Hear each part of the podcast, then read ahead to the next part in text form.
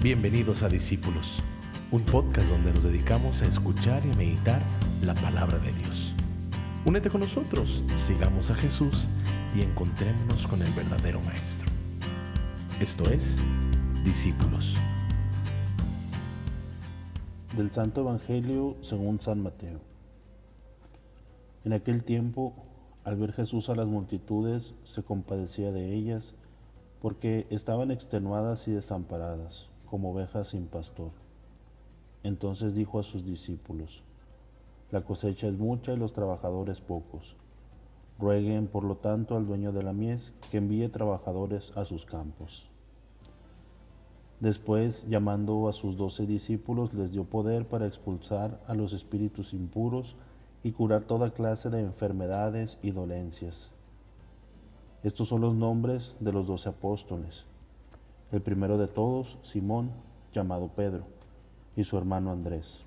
Santiago y su hermano Juan, hijos de Zebedeo. Felipe y Bartolomé.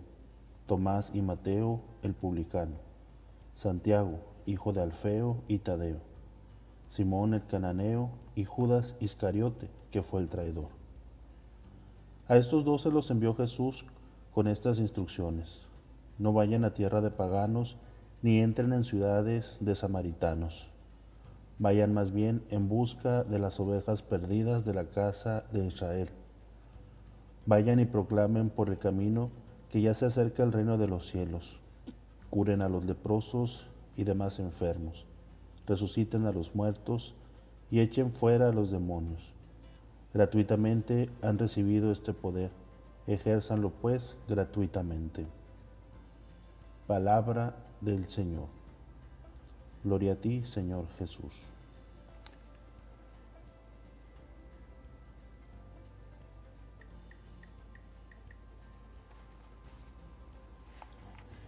En este domingo podemos hablar a partir de este Evangelio quiénes eran los apóstoles de aquel entonces.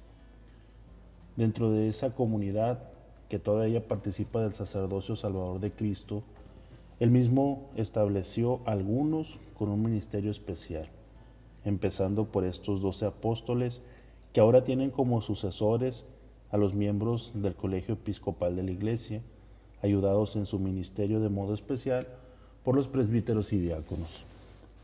Sabemos que la palabra apóstol en griego significa enviado. Los primeros apóstoles a los que Mateo numera de dos en dos eran doce. Algunos para nosotros han sido famosos, empezando por Simón Pedro. De otros sabemos poco o nada de lo que hicieron después de Pentecostés. Uno tiene el mismo nombre que Pedro Simón, llamado o apodado el celota o fanático. Hay también dos que se llaman Judas, uno de los cuales fue el que traicionó a Jesús. Lo primero que tuvieron que aprender los apóstoles de la primera comunidad fue a estar con Jesús, aprender su estilo de vida, imitarlo en sus actitudes. En este caso, su capacidad de compasión y de amor a la gente. Con dos expresivas comparaciones tomadas de la vida del campo, nos da hoy el Evangelio este ejemplo. Las ovejas sin pastor y un campo de mies que necesita más braceros para la cosecha. Expresa Jesús la situación de su pueblo en la necesidad de sus colaboradores se pongan con decisión a esta tarea. Ante todo, vemos cómo dice Jesús, rueguen a Dios, que es el Señor de la mies, para que Él envíe a sus operarios. Parecería que lo más urgente en un primer momento es ponerse a trabajar, pero lo que nos dice Jesús, lo primero es orar, rezar. Los apóstoles de ahora, ¿quiénes son? Podemos empezar como en nuestros días mucha gente se encuentra cansada, desorientada, como ovejas sin pastor, buscando el sentido de su vida. Los ministros de la comunidad y la comunidad entera deberían comprobar ellos mismos la cercanía y el amor universal que mostró Jesús. Pero además debería ser evidente que los ministros de la comunidad ven la situación de bastante gente necesitada de ayuda y se llena de dolor y compasión por ellos, que aman a su comunidad. Como Jesús que se preocupa por esa comunidad, que dedica sus mejores horas y años a trabajar, a tratar de ayudar a todos. El verbo que utiliza San Mateo en este Evangelio se emplea para esa compasión de Jesús.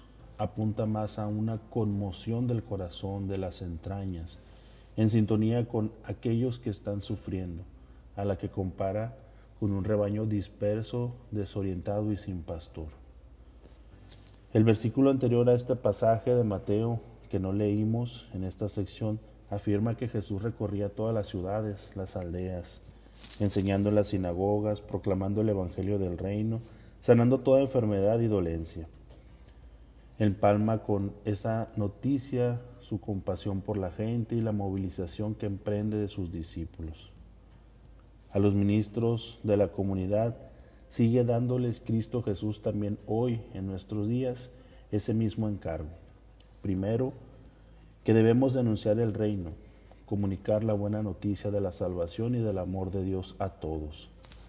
Tratar de convencer de que Dios actúa en nuestro favor, que siempre está presente en nuestra vida, que Cristo Jesús, como nos ha dicho San Pablo, hemos sido reconciliados con Dios y hemos alcanzado la posibilidad de la salvación.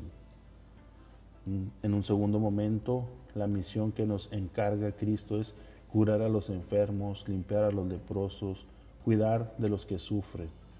Lo que hizo Él, Jesús, según los evangelios que conocemos, siempre tuvo tiempo para los enfermos, los marginados de la sociedad, y es lo que nos encarga ahora a sus ministros. Otro encargo que nos hace Jesús es expulsar demonios y resucitar muertos. La misión de nosotros como ministros es decir y hacer es decir, palabras y acción, anunciar el reino, pero también construirlo con sus obras. Dios aparece en el Antiguo Testamento como un Dios que es creíble porque ha intervenido, ha salvado a su pueblo de la esclavitud. Cristo se presenta en el Nuevo Testamento también como alguien creíble, porque además de anunciar doctrinas hermosas, da de comer, sana, dedica tiempo a los demás, a la iglesia, a la comunidad y a sus ministros, les podrá creer el mundo de hoy si además de predicar, hacemos, actuamos, damos ejemplo de entrega por los demás. Las palabras pueden mover, pero como sabemos, los ejemplos arrasan y tienen un lenguaje que por todos es entendido.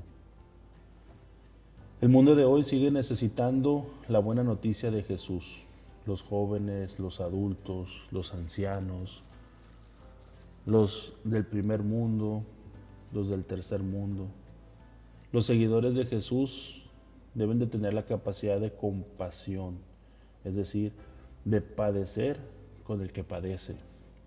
Como Cristo nunca pasaba al lado de una persona que sufría sin dedicarle su tiempo y su ayuda, a veces milagrosa los ministros y todos los bautizados en general no pueden desentenderse de ningún dolor, de ninguna injusticia que veamos a nuestro alrededor.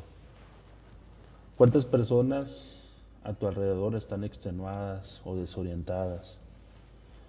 Si tan solo nosotros saliéramos un poco más de nuestro mundo, recorriéramos los caminos como lo hizo Jesús, nos daríamos cuenta de tantas necesidades de nuestra gente. También en nuestros días la mies es mucha y muchos están como ovejas sin pastor. Es bueno recordar, hermanos, el comienzo de Gaudium et Spes del Vaticano II. El gozo y la esperanza, la tristeza y la angustia de los hombres de nuestro tiempo, sobre todo de los pobres y los afligidos, son también gozo y esperanza, tristeza y angustia de los discípulos de Cristo. Ahora no va Jesús por las calles, pero vamos nosotros, y se debería de escuchar la voz y de ver las obras de los seguidores de Jesús, de su iglesia, de sus bautizados. Todos estamos comprometidos en la evangelización, unos como pastores en nuestro ministerio como ordenados, otros en su condición de bautizados, de cristianos, mediadores de esperanza y de la alegría de Dios para con los demás. Por una parte, un cristiano proclama el reino, es decir, evangeliza, pero por otra, intenta curar a las personas de sus dolencias, orientarlas en su búsqueda, expulsar los, manos, los males perdón, de todo género que afligen a la gente y de comunicarle esperanza. Lo mismo que hizo Jesús en su vida, y todo ello gratis, por convicción, con el gozo de sentirte colaborador de Cristo, que es quien también ahora, desde su existencia de resucitado, ofrece salvación y vida a toda la humanidad. En verdad se puede decir que la comunidad de Jesús, en los dos mil años que lleva de existencia, dentro de sus defectos y fallos, se ha dedicado con admirable generosidad a ese anuncio misionero a todas las generaciones y se ha ocupado de un modo meritorio a las tareas de liberar a las personas de sus males físicos y morales. Hermanos, en este domingo que hemos escuchado la palabra de Dios, asumamos nuestro compromiso como bautizados y hagamos presente a ese Cristo Jesús proclamando y construyendo el reino de Dios con nuestras vidas.